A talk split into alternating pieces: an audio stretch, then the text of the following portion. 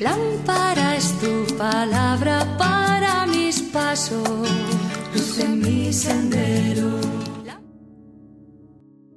Del Evangelio según San Juan capítulo 20 versículos del 2 al 8. El primer día de la semana, María Magdalena echó a correr y fue donde estaba Simón Pedro y el otro discípulo, a quien Jesús tanto quería, y le dijo, se han llevado del sepulcro al Señor y no sabemos dónde lo han puesto. Salieron Pedro y el otro discípulo camino del sepulcro. Los dos corrían juntos, pero el otro discípulo corría más que Pedro. Se adelantó y llegó primero al sepulcro, y asomándose vio las vendas en el suelo, pero no entró. Llegó también Simón Pedro detrás de él y entró en el sepulcro.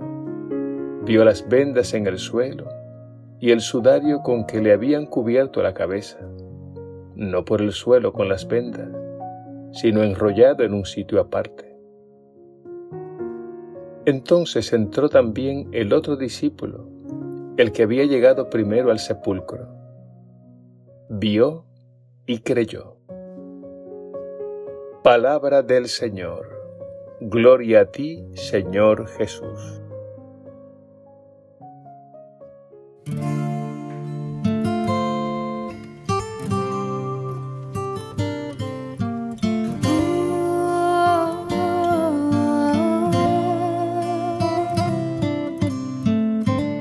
Desde el cielo ha bajado la promesa celestial.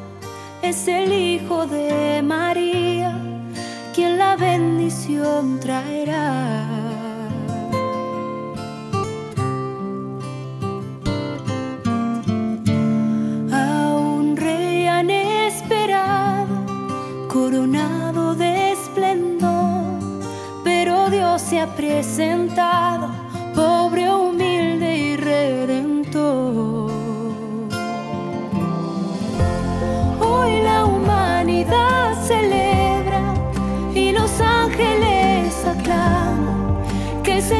Se hizo presente, ha traído la esperanza. Este niño indefenso, acostado en el pesebre, es el Salvador del mundo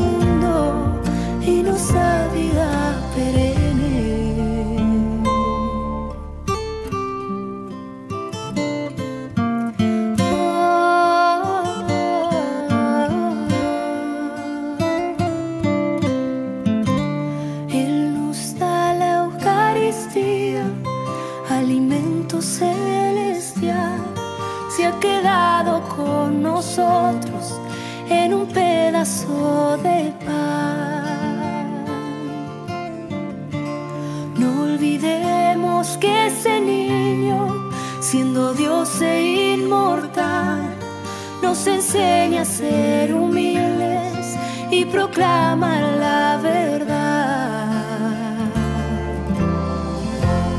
Hoy la humanidad celebra y los ángeles aclaman que el Señor se hizo presente,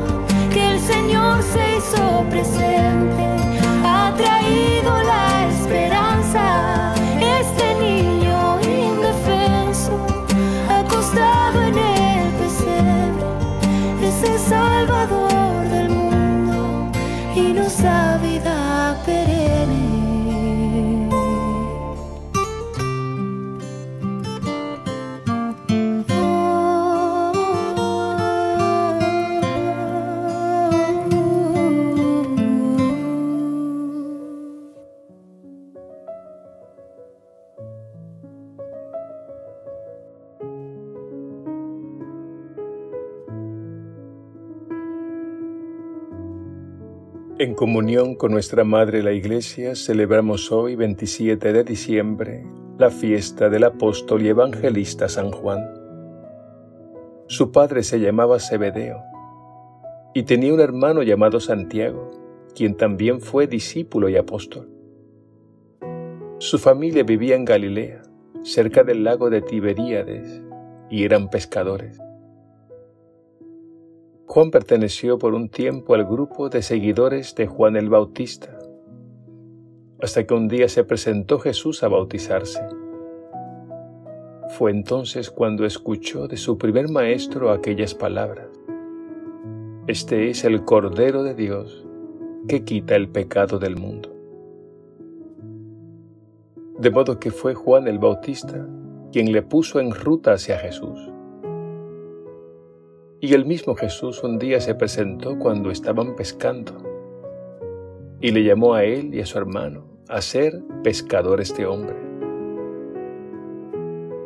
El Evangelio nos dice que él y su hermano, inmediatamente dejándolo todo, le siguieron. Y de este modo Juan se hizo discípulo de Jesús y más tarde apóstol y evangelista. En Juan se dio un largo proceso de conversión, como en todos nosotros. A él y a su hermano Jesús les puso el apodo de hijos del trueno.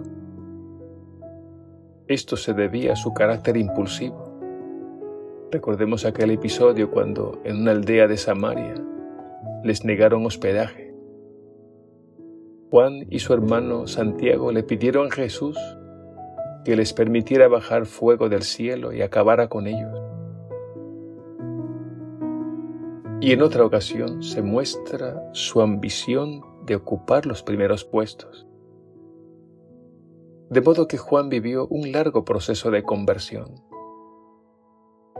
La santidad no se produce automáticamente, sucede a lo largo de toda la vida.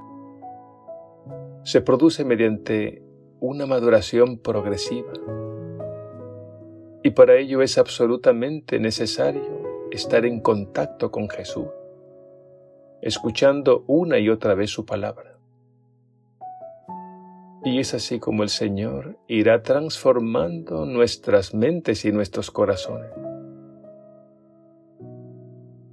Juan fue también llamado el discípulo amado fue aquel que en la última cena reclinó su cabeza sobre el pecho de Jesús y fue el único discípulo que estuvo al pie de la cruz. Y allí Jesús le entregó a su madre. Juan es llamado también el vidente. Lo vemos en el Evangelio de hoy cuando dice, vio y creyó. Al celebrar la Navidad, la Iglesia nos pone delante el Evangelio de la Pascua y es que no debemos separar la Navidad, misterio de encarnación, de la Pascua, es decir, de la victoria de Jesús sobre el pecado y la muerte. Pidamos al Señor nos conceda avanzar en el camino del seguimiento de Jesús, que como Juan acojamos a María en nuestra casa interior, reconozcamos la autoridad de Pedro, y demos testimonio de la vida, muerte y resurrección del Señor hasta que vuelva. Que así sea.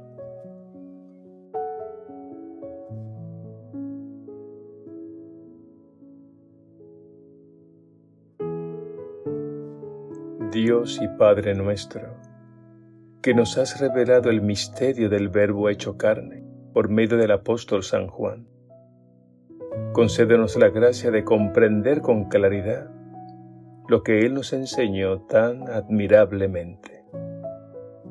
Te lo pedimos por Jesucristo nuestro Señor.